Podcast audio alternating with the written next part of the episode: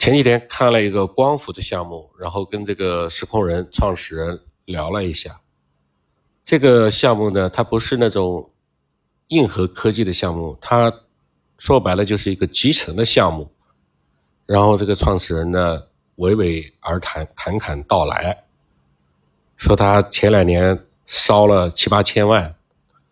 我听到这话，我第一反应就是肯定是亏了七八千万，而且不一定有亏这么多。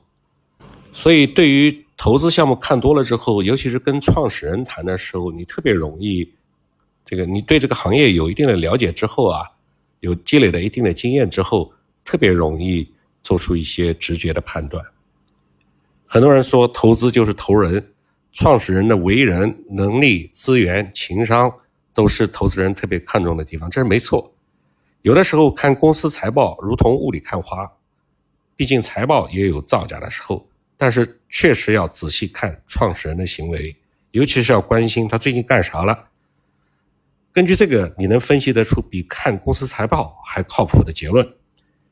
在看投资项目的时候，当创始人出现这些行为的时候，我觉得是一些危险的信号。比如说，他当众哭了。啊，那就说明他是个文艺青年。文艺青年呢，一般情感都不稳定，内心都比较脆弱，那说明他的公司遇到比较大的压力了，可能快要黄了。第二呢，是创始人说要卖房来支持公司的发展。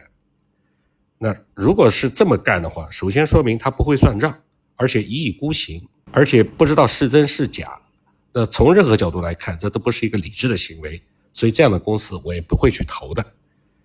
然后还有就是创始人朋友圈里面经常发和某大领导、和某知名企业家、和某社会知名人士的合影，在各种圈子、各种媒体频频露脸，特别高调。